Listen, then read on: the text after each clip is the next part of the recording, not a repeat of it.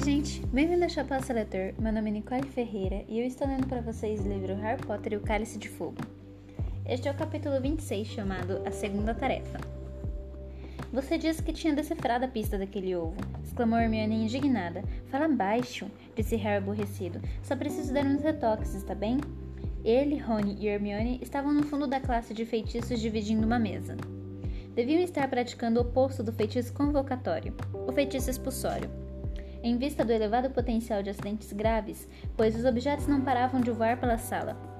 O professor Flutke entregará a cada aluno uma pista de almofadas com as quais praticarem, baseado na teoria de que não machucariam ninguém se errasse o alvo. Era uma boa teoria, mas não estava funcionando muito bem. A mira de Neville era tão ruim que a toda hora ele atirava acidentalmente pela sala objetos bem mais pesados. O professor Flutke, por exemplo, o professor Flutke, por exemplo, Esqueça um ovo um minuto, está bem? sibilou Harry. Quando o professor passou voando resignadamente, eu fui aterrissar no alto de um grande armário. Estou tentando contar a vocês sobre Snape e o Moody. Essa aula era irreal, era ideal para disfarçar uma conversa particular, porque todos se divertiam demais para dar atenção ao que eles faziam. Harry passou a última meia hora narrando suas aventuras aos cochichos e emprestações. Snape disse que Moody tinha revistado a sala dele também? Sussurrou Rony, seus olhos brilhando de interesse enquanto usava a varinha para expulsar uma almofada. Su ela subiu no ar e derrubou o chapéu de Parvati. Que? Então, você acha que o Moody está aqui para ficar de olho em Snape no Karkaroff? Bem, não sei se foi isso que Dumbledore pediu para ele fazer, mas não tenho dúvida de que é isso que ele está fazendo, disse Harry agitando a varinha sem prestar muita atenção ao que sua almofada executou uma estranha cambalhota antes de se erguer da mesa. Moody falou que Dumbledore só deixa, só deixa o Snape continuar aqui porque está dando a ele uma segunda chance. Ou uma coisa assim. Que? exclamou Rony, arregalando os olhos e sua almofada seguinte rodopiou bem alto no ar. Ricocheteou no lustre e caiu pesadamente sobre, uma escrivaninha, sobre a escrivaninha de Flitwick. Harry, vai ver. Moody acha que Snape foi quem pôs o seu nome no cálice de fogo? Ah, Rony, disse Hermione, sacudindo a cabeça ceticamente. Já sabemos que Snape estava tentando matar o Harry, e acabou que estava tentando salvar a vida dele, lembra? Hermione expulsou uma almofada que saiu voando pela sala e aterrissou dentro da caixa para a qual todos deviam estar mirando. Harry olhou para a amiga pensando. Era verdade que Snape uma vez salvará a sua vida, mas o estranho era que Snape decididamente o detestava, da mesma forma de que detestava, detestará o pai, o pai de Harry, quando frequentaram a escola juntos. Snape adorava descontar pontos de Harry e certamente jamais perderá uma oportunidade de castigá-lo ou até de sugerir que ele fosse suspenso da escola. Não importa o que Moody diz, continuou Hermione. Dumbledore não é burro. Teve razão em confiar no Hagrid e no professor Lupin, mesmo que um monte de gente não quisesse dar emprego aos dois. Então, por que não estaria certa a respeito de Snape? Mesmo que Snape seja um pouco Maligno, completou Rony prontamente. Ora, vamos, Hermione. Então por que todos esses captores de bruxos das trevas estão revistando a sala deles? A sala dele. Porque o Sr. Crouch está fingindo que ficou doente? Perguntou Hermione, não dando atenção a Rony. É meio estranho, não é? Que ele não consiga comparecer ao baile de inverno, mas possa vir aqui no meio da noite quando dá na telha? Você não gosta do Crouch por causa daquele elfo doméstico Wink, disse Rony, fazendo a almofada voar pela janela. Você quer pensar que Snape está armando alguma coisa, disse Hermione, mandando a almofada bem no fundo da caixa. Eu só queria saber o que foi que Snape fez com a primeira chance, se agora está na segunda, disse Harry sério. E, para sua grande surpresa, a almofada saiu voando pela sala e aterrissou bem em cima da de Hermione. Harry, obedecendo ao desejo de Sirius de saber de qualquer coisa normal que acontecesse em Hogwarts, lhe mandou na, naquela noite, por uma coruja marrom, uma carta explicando toda a história da invasão da sala de Snape pelo Sr. Crouch e a conversa entre Moody e Snape. Depois, com seriedade, voltou sua atenção para o problema mais urgente que tinha diante de si: como sobreviver a uma hora debaixo d'água no dia 24 de fevereiro. Rony gostou da ideia de usar uma outra vez um feitiço convocatório e Harry lhe falará dos aqualumnos. E Rony não via razão para o amigo não convocar um equipamento desses da cidade trouxa mais próxima. Hermione arrasou o plano mostrando que, no caso improvável de Harry conseguir aprender a como operar um aqualungo dentro da hora decidida, concedida, ele certamente seria desqualificado por violar o Código Internacional de Segredo em Magia. Era demais esperar que nenhum trouxa visse o aqualungo sobrevoando os campos a caminho de Hogwarts.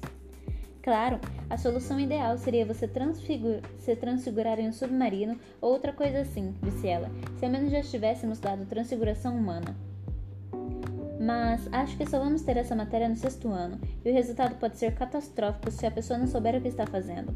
É, acho que não vou gostar de andar por aí com um periscópio saindo da cabeça, disse Harry.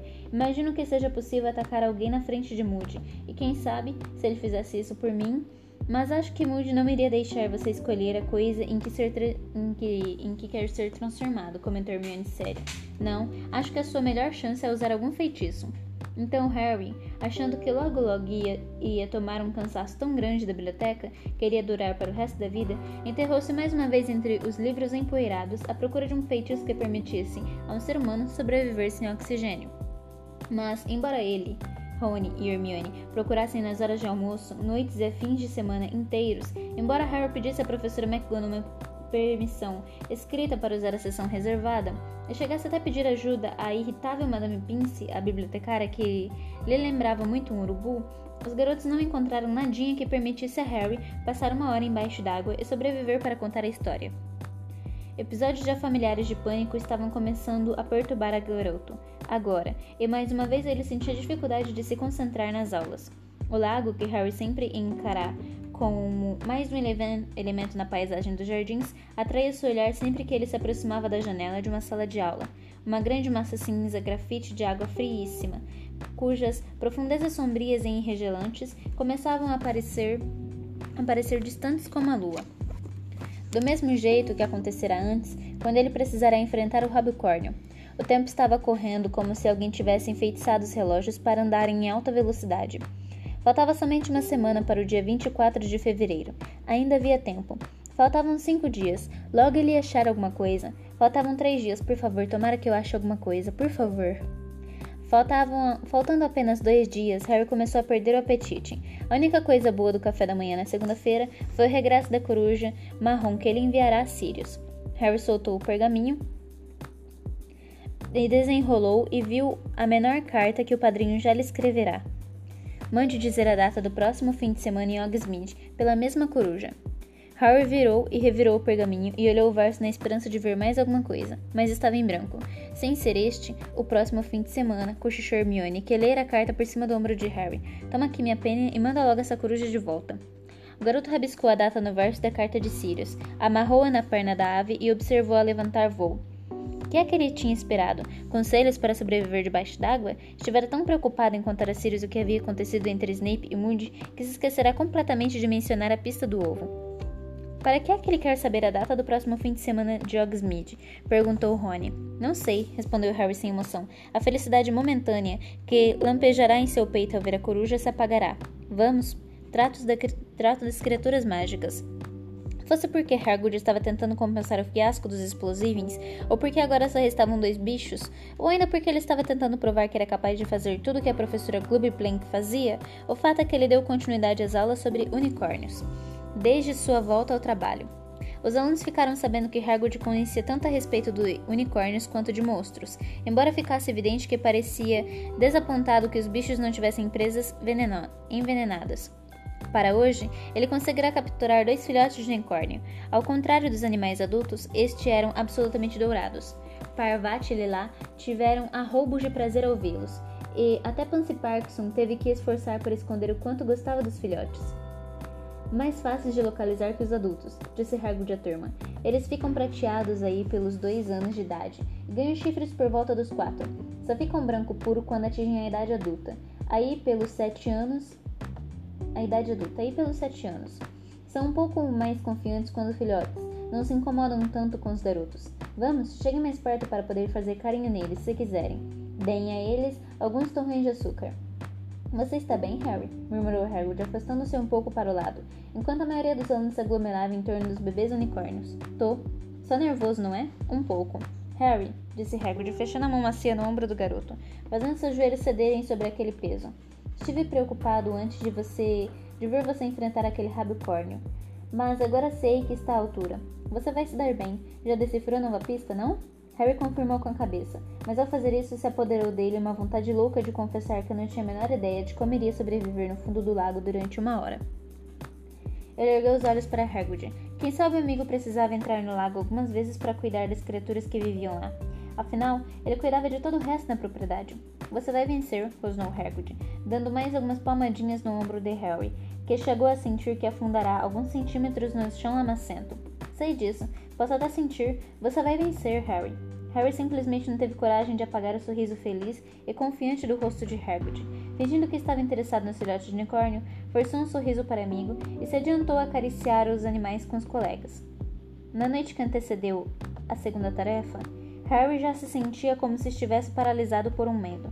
Tinha plena consciência de que, se conseguisse mesmo por milagre encontrar o feitiço que servisse, seria um trabalho de Hércules aprendê-lo da noite para o dia. Como podia ter deixado isso acontecer? Por que não começará a trabalhar na pista do ovo mais cedo? Por que deixará seus pensamentos vagarem durante as aulas? E se um professor tivesse mencionado como respirar debaixo d'água? Ele, Rony e Hermione estavam sentados na biblioteca quando o sol se pôs lá fora, virando febrilmente páginas e mais páginas de feitiço escondidos um do outro por pilhas maciças de livros em cima das mesas, de cada um. O coração de Harry dava um enorme salto cada vez que ele via a palavra água em uma página, mas um número bem maior de vezes era apenas meça um litro de água, 250 gramas de folha de mandrágora picadas e pega um tritão. Acho que não é possível, disse a voz de Rony do lado oposto da mesa. Não tem nadinha. O mais próximo que chegamos foi, da, foi aquela coisa que. coisa para secar poças e poços, aquele feitiço secante, mas nem de longe teria potência, para secar o lago.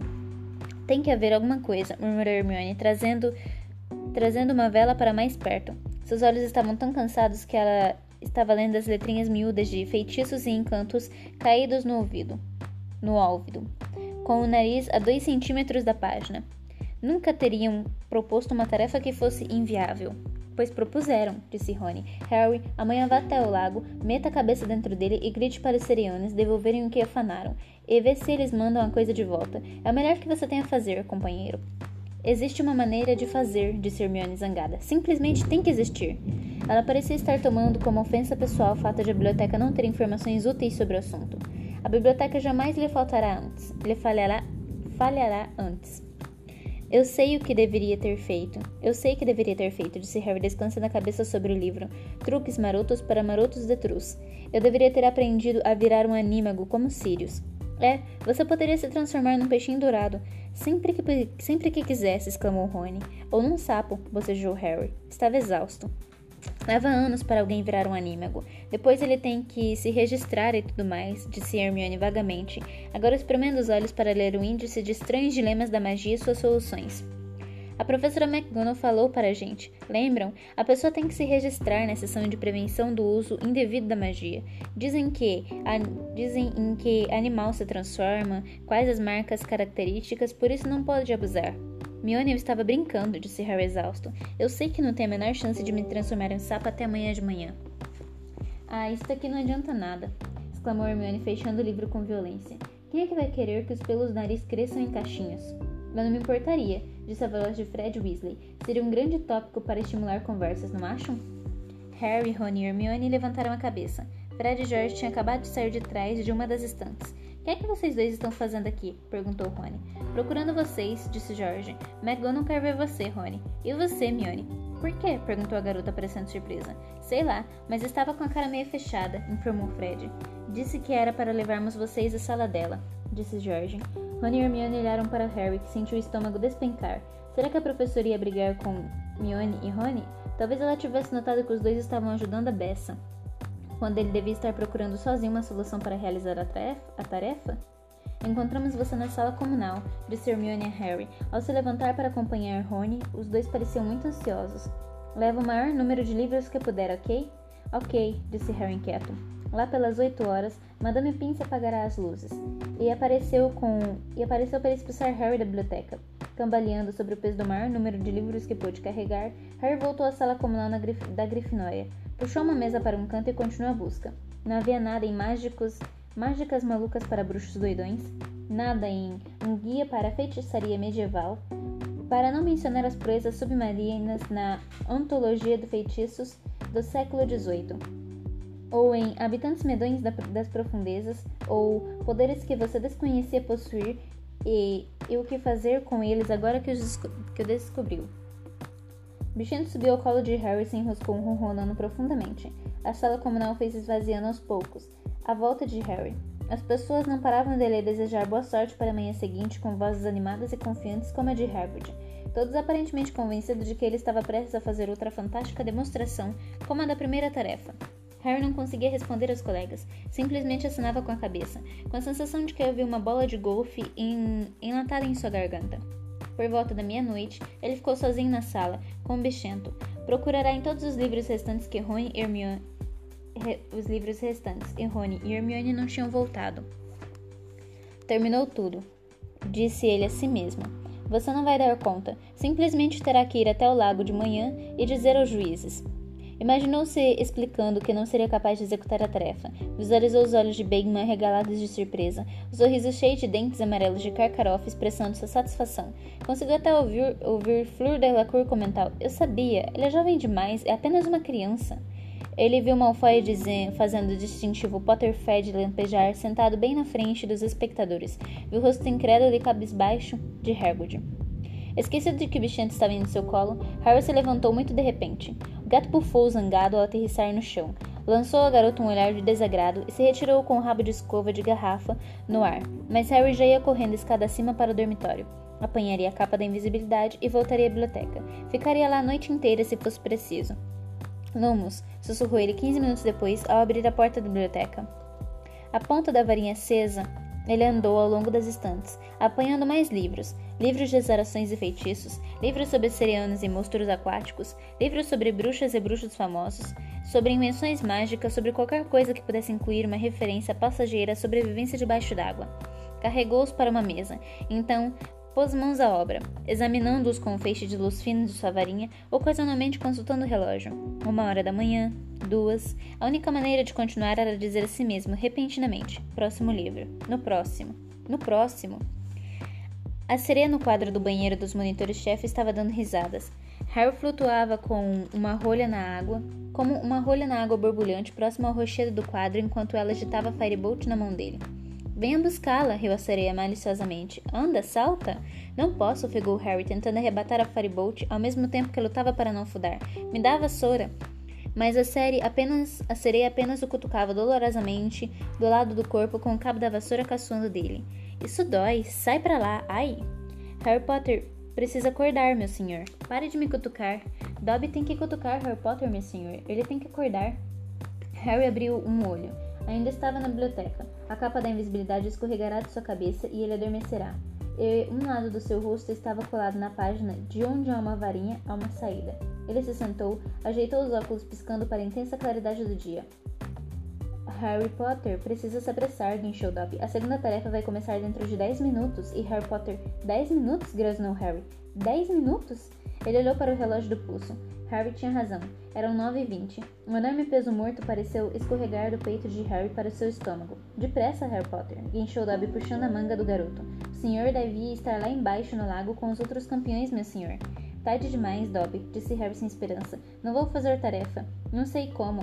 Harry Potter vai fazer a tarefa. Dobby soube que Harry não encontrou o livro certo, então Dobby encontrou para ele. Que? exclamou Harry. Mas você não sabe qual é a segunda tarefa. Dobby sabe, meu senhor. Harry Potter tem que entrar no lago e procurar o Weasley dele. Procurar o quê, meu sim? O quê? E procurar o Weasley dele que está com os serianos. O que, que é o Weasley? O seu Weasley, meu senhor. O seu Weasley. Weasley que dá a Dobby a, sué a suéter. Dobby deu uns puxões na suéter marrom que fora encolhida e que ele estava usando por cima dos calções. Que? ofegou Harry. Eles estão. Eles estão com Rony? A coisa que mais fará. A coisa que mais fará falta Harry Potter, meu senhor guinchou Dobby. Mas, passada a hora, adeus esperança de achar, recitou Harry, arregalando os olhos para o elfo. Horrorizado, tarde demais, foi-se ele, jamais voltará. Dobby, o que é que eu tenho de fazer? O senhor tem que comer isto, meu senhor. Guinchou o elfo, levando a mão ao bolso dos calções, retirou uma bola que parecia feita de rabos de rato, viscosos e verdes cinzentos. Na hora em que for entrar no lago, meu senhor. Ge Geuricho. Que é que isso faz? perguntou Harry, olhando para a erva. Vai fazer Harry Potter respirar debaixo d'água, meu senhor. Dobby, disse ele histérico, escuta aqui, você tem certeza? O garoto não esquecerá de tudo que a última. O garoto não esquecerá de tudo que a última vez que Dobby tentará ajudá-lo, ele acabará sem ossos no braço direito. Dobby tem absoluta certeza, meu senhor, disse o elfo sério. Dobby escuta coisas, meu senhor. Ele é um elfo doméstico, anda por todo o castelo quando acende as lareiras e limpa os pisos. Dobby ouviu a professora McGonagall e o professor Moody na sala dos professores, conversando sobre a próxima tarefa. Dobby não pode deixar Harry Potter perder o easy dele. As dúvidas de Harry desapareceram. Pondo-se em um pé de um salto, ele despiu a capa da invisibilidade e guardou-a na mochila. Agarrou o guicheiro e enfiou no bolso, saiu correndo da biblioteca com Dobby nos calcanhares. Dobby devia estar na cozinha, meu senhor, guinchou o elfo quando desembestavam pelo corredor. Vão dar falta de Dobby. Boa sorte, Harry Potter. Meu senhor, boa sorte. Vejo você depois, Dobby, gritou Harry e saiu desabalado pelo corredor, descendo as escadas três degraus de cada vez.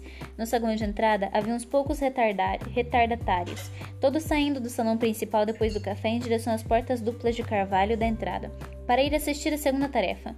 Ficaram olhando Harry passar correndo e mandar Colin e Dennis Craven pelo ar ao saltar os degraus de acesso aos jardins ensolarados e frio. Enquanto corria pelos, pelos gramados, viu que as arquibancadas que tinham rodeado o picadeiro dos dragões em novembro agora estavam dispostas ao longo das, da margem oposta do lago, quase explodindo de tão lotadas, e que se refletiam na, nas águas embaixo. A algazarra excitada dos espectadores ecoava estranhamente pela superfície das águas, enquanto Harry corria pela outra margem do lago em direção aos juízes, sentados a uma mesa coberta com tecido dourado. Cédrico, Fleur e Krum estavam parados ao lado da mesa, observando Harry se aproximar correndo. Estou aqui, ofegou Harry, derrapando na lama ao parar e acidentalmente sujando as vestes de Fleur. Onde é que você esteve? disse uma voz autoritária, censurando. A tarefa vai começar. Harry olhou para os olhos, para os lados. Percy Weasley estava sentado à mesa dos juízes. O Sr. Crouch mais uma vez não comparecerá. Ora, vamos, Percy, disse Ludo Bagman, que parecia extremamente aliviado de ver Harry. Deixe-o recuperar o fôlego. Dumbledore sorriu para Harry, mas Karkaroff e Madame Maximini não pareceram nem um pouco satisfeitos de vê-lo. Era óbvio que pela expressão de seus rostos que tinham pensado que o campeão não ia aparecer. Harry dobrou o corpo. As mãos no joelho, procu... as mãos no joelho procurando respirar. Sentiu uma pontada do lado do, do corpo que lhe dava a sensação de ter uma faca enfiada nas costelas. Mas não havia tempo para se livrar dela. Ludo Bakeman agora andava entre os campeões, espaçando-os pela margem a intervalos de três metros. Harry ficou bem no fim da fila, ao lado de Krum, que estava de calções de banho e segurava a varinha em posição. Tudo bem, Harry? sussurrou o Bagman, afastando, afastando Harry um pouco mais de Krum.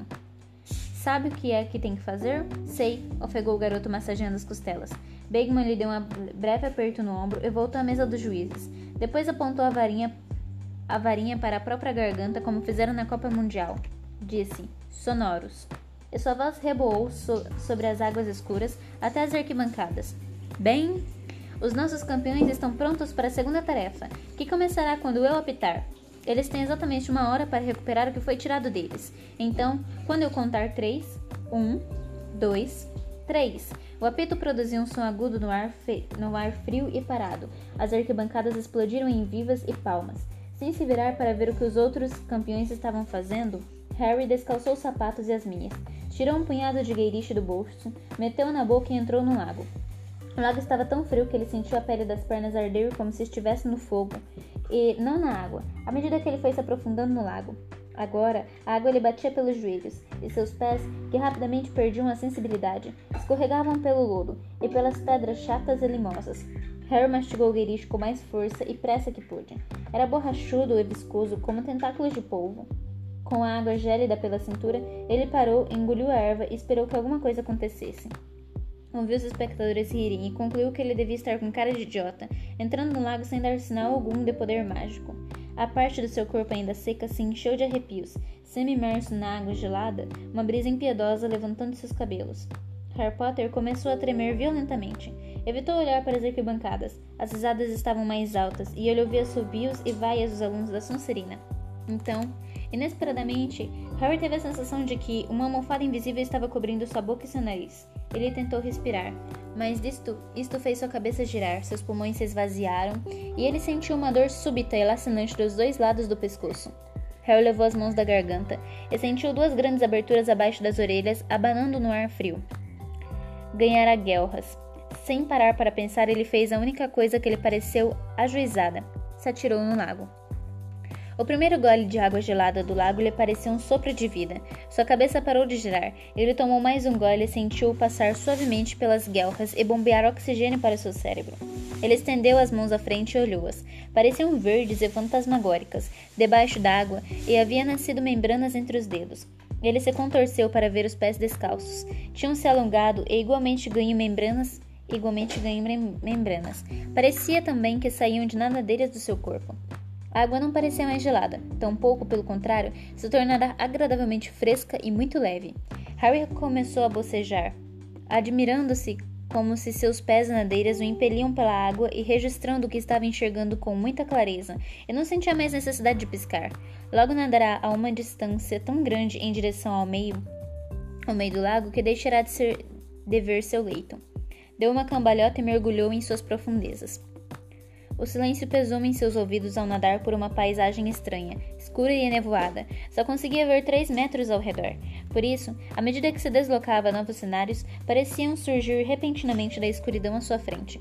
Florestas ondulantes de plantas emaranhadas e escuras extensões de lodo coalhadas de pedra lisas e brilhantes.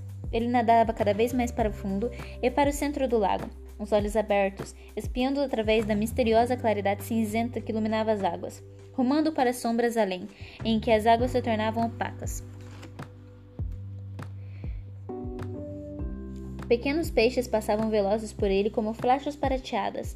Uma ou duas vezes ele viu um vulto maior nadando mais adiante, mas quando se aproximou descobriu que era apenas um grande tronco enegrecido ou uma moita densa de plantas. Não viu sinal alguns dos outros campeões, nem dos Serianos, nem de Rony, nem, graças a Deus, da Lola gigante. Plantas verde claras se estendiam à sua frente até onde, até onde sua vista podia alcançar, como um prado coberto de relva muito crescida. Harry olhava para frente sem piscar, tentando discernir as formas na obscuridade, e então, sem aviso, alguma coisa agarrou seu tornozelo. Harry se virou e viu um Grindylow, um pequeno demônio aquático de chifres, que saía do meio das plantas, seus dedos compridos apertando a perna de Harry, as presas pontiagudas à mostra. O garoto enfiou a mão palmada depressa dentro das vestes e procurou a varinha, até conseguir apanhá-la, mas dois Grindylows tinham emergido das plantas. Agarrado às vestes de Harry, tentava arrastá-la para o fundo. Relaxo, disse ele, só que não produziu som algum. Uma grande bolha saiu de sua boca, e sua varinha, em vez de tirar faíscas contra os Grindylows, golpeou-os com algo que parecia um jarro de água fervendo, pois onde os atingiu surgiram manchas muito vermelhas em sua pele verde. Harry livrou o tornozelo do aperto dos demônios e andou o mais rápido que pôde, ocasionalmente disparando, a esmo, mais jatos de água quente por cima do ombro. De vez em quando ele sentia um Grindylow prender novamente seu pé e o chutava com força. Por fim, seu pé fez contato com o crânio chifrudo, e olhando para trás, ele viu um Grindylow se afastar voando, boiando, vesgo, enquanto seus companheiros sacudiam os punhos para Harry e tentavam submergir entre as plantas. Harry diminuiu um pouco a velocidade, guardou a varinha nas vestes, olhou ao redor apurando os ouvidos. Fez uma volta completa na água. O silêncio pesava mais que nunca em seus tímpanos. Sabia que devia estar bem mais fundo, mas nada se mexia exceto as plantas ondulantes. Como é que você está indo? Harry achou que estava tendo um ataque cardíaco. Virou-se depressa e viu Murta geme flutuando difusamente diante dele, fitando-o através dos grossos óculos perolados. Murta? Harry tentou gritar, porém mais uma vez não saiu nenhum som de sua boca, apenas uma grande bolha. A Murta geme chegou a dar risadinhas abafadas. Você vai precisar experimentar para aquele lado lá, disse ela apontando. Não vou acompanhar você. Não gosto muito deles. Sempre me percebem quando me aproximo demais.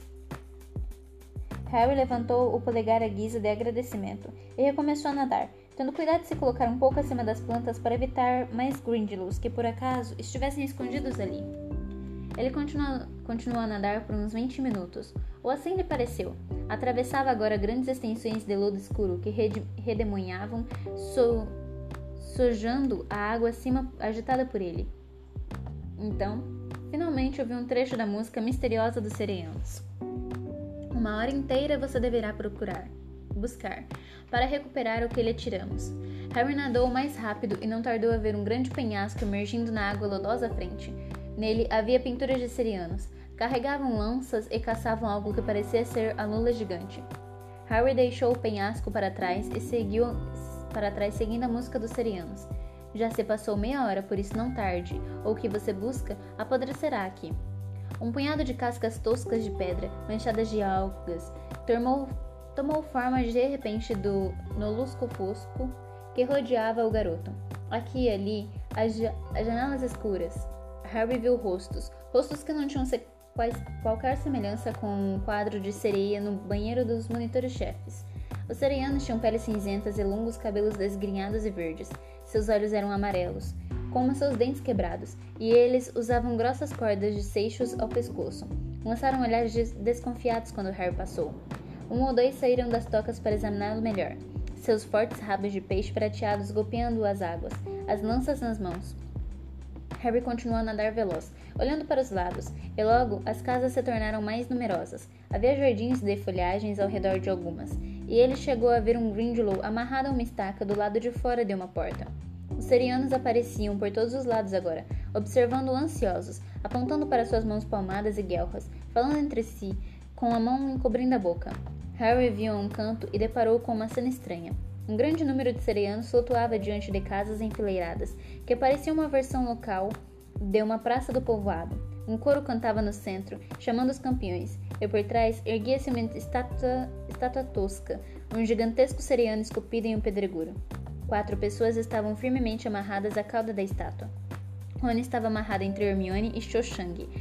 Havia ainda uma garota que não aparentava ter mais de oito anos e cujas nuvens de cabelos prateados deu a Harry certeza de que era irmã de Fleur Delacour. Os quatro pareciam profundamente adormecidos. Suas cabeças balançavam molemente. Sobre os ombros, e um fluxo contínuo de pequenas bolhas saía de suas bocas. Harry correu em direção aos reféns, meio que esperando que os serianos baixar, meio que esperando os serianos baixarem as lanças para o atacarem. Mas eles nada fizeram. As cordas que, ata que atavam os reféns à estátua eram grossas, viscosas e muito fortes. Por um instante fugaz, ele pensou no canivete que Sirius lhe presentará no Natal, guardado em seu malão no castelo, a uns 400 metros de distância, não tinha a menor utilidade. Harry olhou ao redor. Muitos serianos que cercavam os reféns seguravam lanças. O garoto nadou rápido para um deles, com uns dois metros de altura, uma longa barba verde e uma gargantilha de dentes de tubarão, e tentou por meio de mímica pedir a lança emprestada. Seriano riu e sacudiu a cabeça. Não ajudamos, disse ele numa voz áspera e rouca. Ora, vamos, disse Harry com ferocidade, mas apenas bolhas saíram de sua boca. Ele tentou tirar a lança do siriano, que a puxou para si, ainda sacudindo a cabeça e rindo. Harry deu uma volta completa no corpo, olhando. Alguma coisa afiada, qualquer coisa. Havia muitas pedras no leito do lago. Ele mergulhou e apanhou uma de aspecto afiado e voltou à estátua. Começou então a golpear a corda que prendia Rony, e depois de alguns minutos de, de esforço, elas se romperam. Rony flutuou inconsciente, alguns centímetros do leito do lago, acompanhando o movimento da água. Harry correu a olhar à volta. Não viu sinal dos outros campeões. De que é que estavam brincando? Por que não se apressavam? Ele se virou para Hermione, ergueu a pedra, fi a pedra fiada e começou a golpear as cordas dela também. Na mesma hora, vários pares fortes de mãos cinzentas o seguraram. Meia dúzia de serianos começaram a afastá-lo de Hermione, balançando as cabeças de cabelos verdes e dando risadas. Você leva o seu refém, disse um deles. Deixe os outros. Nem pensar, respondeu Harry indignado, mas apenas duas bolhas saíram de sua boca. Sua tarefa é resgatar o seu amigo. Deixe os outros. Ela é minha amiga também, berrou Harry, gesticulando em direção a Hermione, uma enorme bolha prateada desprendendo-se silenciosamente dos seus lábios. E tampouco quero que os outros morram. A cabeça de Cho descansava no ombro de Hermione. A garotinha de cabelos prateados parecia pálida e fantasmagoricamente esverdeada. Harry lutou para afastar os sirianos, mas eles riam com mais vontade que nunca empurrando-o para trás. O garoto olhou alucinado para os lados. Onde eh, estavam os outros campeões? Será que eles teriam. Será que ele teria tempo de levar Rony até a superfície e voltar para buscar Hermione e as outras? Será que ele conseguiria encontrá-las de novo? Consultou o relógio para ver quanto tempo lhe sobrava. O relógio parará de trabalhar. Mas então, os serianos que o rodeavam começaram a apontar excitados por alguma coisa acima da cabeça dele. Harry ergueu os olhos e viu Cédrico, nadando em direção ao grupo. Havia uma enorme bolha em torno de sua cabeça que fazia suas feições parecerem extremamente largas e esticadas. Me perdi, disse ele silenciosamente com uma expressão de pânico. Fleur e Krum estão vindo agora. Sentindo-se imensamente aliviado, Harry viu Cédrico puxar uma faca do, do bolso e liberar Cho. Ele a puxou para cima e desapareceu da vista. Harry olhou para os lados, aguardando. Onde estavam Fleur e Krum? O tempo ia se esgotando, e segundo a música, os reféns jamais voltariam. Os serianos começaram a guinchar excitados. Os que seguravam Harry afrouxaram um aperto, olhando para trás. Harry se virou e viu algo monstruoso cortando as águas em direção a eles. Um corpo humano de calções de banho com uma cabeça de tubarão. Era Krum. Parecia ter se transformado, mas de maneira incompleta. O homem-tubarão nadou direto para Hermione e começou a puxar e morder as cordas que a prendiam. O problema é que os novos dentes de Krum estavam posicionados de forma imprópria para morder qualquer coisa menor do que um golfinho. Harry tinha quase certeza de que se Krum não tivesse cuidado, ia cortar Hermione ao meio. Correndo para ele, Harry bateu com força no seu ombro e estendeu a pedra afiada. Krum agarrou e começou a libertar Hermione. Em segundos, ele terminou. Agarrou Hermione pela cintura e, sem ao menos olhar para trás, começou a subir rapidamente com a garota para a superfície. E agora? pensou Harry desesperado. Se ele pudesse ter certeza de que Fleur estava a caminho, mas não havia nem sinal. Não havia jeito. Ele agarrou a pedra que Krum largará, mas os serianos voltaram a se aproximar de Rony e da garotinha, balançando a cabeça para Harry. O garoto puxou a varinha. Saiam da frente. Somente bolhas voaram de sua boca, mas ele teve a nítida impressão de que os serianos o haviam entendido, porque subitamente pararam de rir. Seus olhos amarelos se fixaram na varinha de Harry e eles revelaram medo. Eram muitos, e Harry era, era apenas um. Mas o garoto percebeu pela expressão dos seus rostos que os serianos conheciam tanta magia quanto a lula gigante. Você tem até três, gritou Harry. Vocês têm até três, gritou Harry. Um grande jorro de bolhas saiu de, de sua boca, e ele ergueu dedos para ter certeza de que o Seriano tinha entendido a mensagem. Um, ele ergueu um dedo. Dois, ergueu o segundo. Eles se, se dispersaram. Harry se adiantou depressa e começou a golpear as cordas que prendiam a garotinha à estátua. E finalmente libertou-a. Ele, agar ele a agarrou pela cintura, agarrou a gola das vestes de Rony e deu um impulso para a superfície. Foi uma subida muito lenta. Já não podia, já não podia usar as mãos palmadas para se impulsionar. Bateu as nadadeiras furiosamente, mas Rony e a irmã de Fleur eram verdadeiros sacos de batatas que o arrastavam para o fundo. Harry firmou a visão em direção ao céu, embora soubesse que ainda devia estar muito fundo. As águas ainda estavam, as águas acima ainda estavam muito escuras. Os serianos o, seguiam, o seguiram na subida. Harry os via rondando à sua volta sem esforço, vendo-o lutar para vencer a força das águas. Será que o puxariam de volta às profundezas quando seu tempo se esgotasse? Será que comiam os seres humanos? As pernas de Harry se moviam lentamente com o esforço de nadar. Seus ombros doíam horrivelmente com o esforço de arrastar Rony e a garota. Ele inspirava com extrema dificuldade. Voltou a sentir dor do la dos lados do pescoço e, aos poucos, foi se tornando consciente de que da umidade da água em sua boca. Mas decididamente a obscuridade estava raleando agora. Já conseguia ver a luz do dia no alto. Bateu as nadadeiras com força e descobriu que já não havia nada além de pés, e a água entrará, entrava entrava aos borbatões em sua boca e invadia seus pulmões. Ele estava começando a sentir a tonteira, mas sabia que a luz e o ar estavam apenas a três metros acima. Tinha que chegar lá. Tinha que. Harry sacudiu as pernas com tanta força e rapidez que teve a sensação de que seus músculos gritavam em protesto. O próprio cérebro parecia estar encharcado de água. Ele não conseguia respirar, precisava de oxigênio, tinha que continuar, não podia parar. Então sentiu sua cabeça varar à superfície do lago. Um ar maravilhoso, frio, claro, fez seu rosto molhado arder. E ele o engoliu, tendo a sensação de que jamais o respirará antes como devia. E ofegante puxou Rony e a menininha com ele. A toda volta, cabeças com cabelos verdes emergiram da água, mas sorriram para ele. Os espectadores nas arquibancadas faziam estardalhaço, gritavam e berravam, todos pareciam estar de pé. Harry teve a impressão de que pensavam, pensavam que Rony e a menininha poderiam estar mortos, mas tinham se enganado. Os dois tinham aberto os olhos. A menina parecia apavorada e confusa, mas Rony meramente expeliu um grande jato, jato, jato de água e piscou para a claridade. Virou-se para Harry e começou. Um bocado molhado, não? Depois viu a irmã de Fleur. Para que foi que você trouxe a garota? Fleur não apareceu. Ela, eu não podia largar ela lá. Harry, seu débil, você não, você não levou aquela música a sério, levou? Dumbledore não teria deixado nenhum de nós morrer afogado. Mas a música dizia, só para garantir que você voltasse dentro do prazo dado. Espero que você não tenha perdido tempo lá embaixo bancando o herói. Harry se sentiu no mesmo instante idiota e chateado. Estava muito... estava Estava tudo muito bem para Rony. Ele estivera adormecido, não sentirá como era fantasmagórico lá no lago, cercado por serianos amarrado, armados de lanças com cara de quem, de quem eram bem capazes de matar. Vamos, disse com rispidez. Me ajude com a garota. Acho que ela não sabe nadar muito bem. os dois puxaram a irmã de Fleur pela água, até a margem, onde os juízes aguardavam de pé observando-os. Vinte serianos acompanhavam os garotos como uma grande, como uma guarda de honra, cantando música, cantando aquelas músicas horríveis e agudas.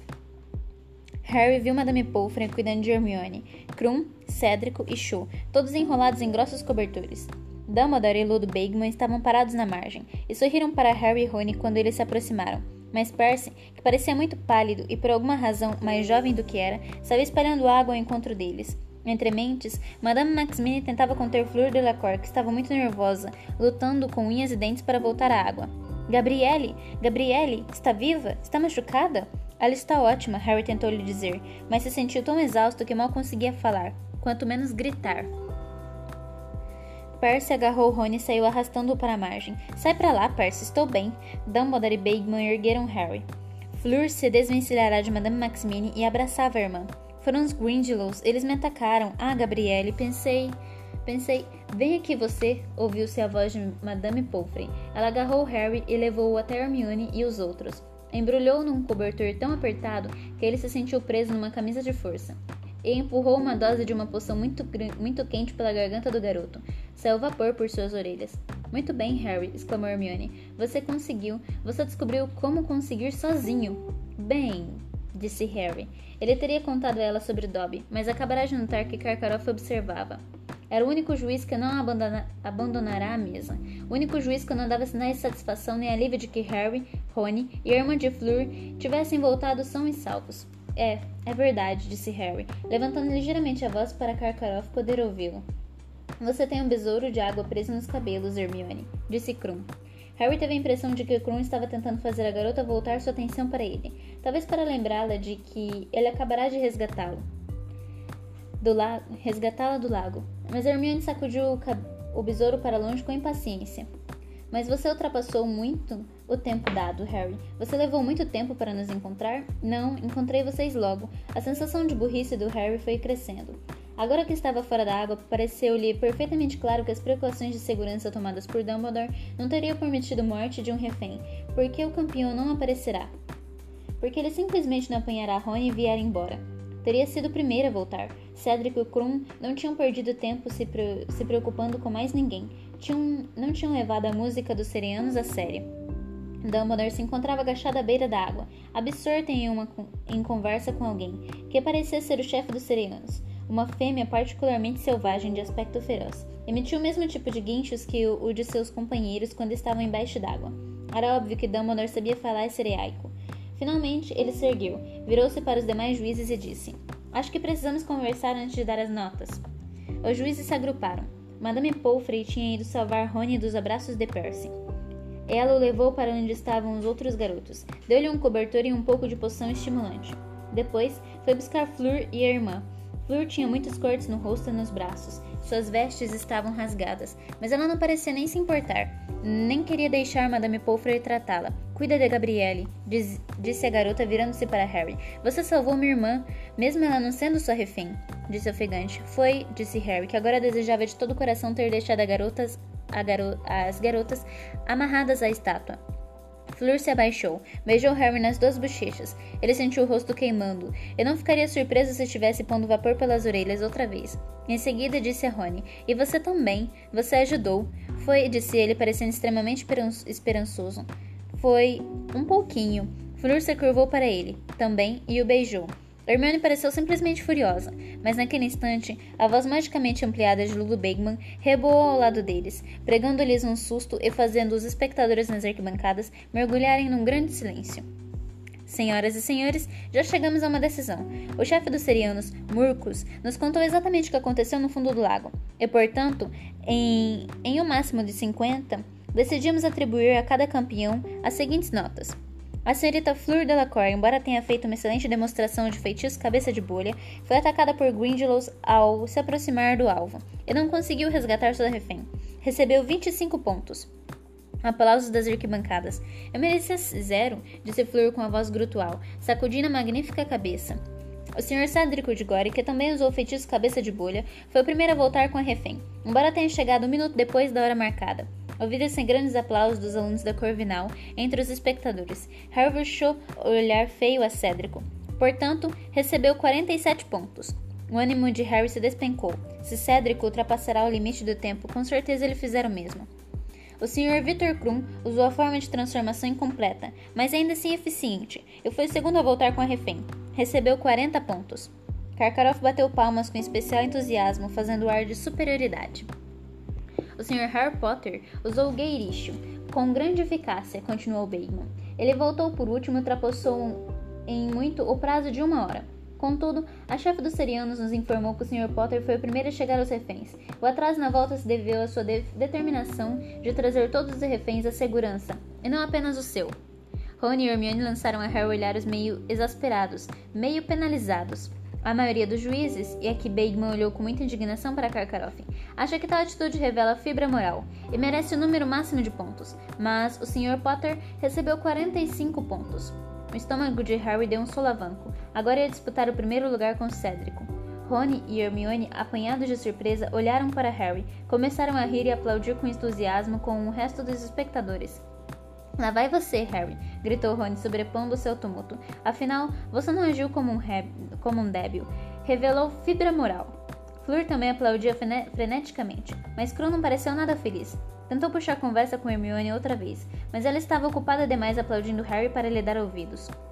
A terceira e última tarefa será realizada ao anoitecer do dia 24 de junho. Os campeões serão informados do que, do que os espera exatamente um mês antes. Agradecemos a todos o apoio dado aos, aos campeões. Terminou pensou Harry atordoado quando Madame Pomfrey começou a rebanhar os campeões e reféns em direção ao castelo para trocarem por roupas secas. Terminará. Ele conseguira. Não precisava se preocupar com alguma coisa agora até o dia 24 de junho. Na próxima vez que estivesse em Hogsmeade, resolveu ele, ao subir os degraus de pedra do castelo, ia comprar para Dobby um par de meias para cada dia do ano. E este foi o capítulo 26. Espero que vocês tenham gostado. A gente se vê no capítulo 17 chamado A Volta de Almofadinhas. Até breve!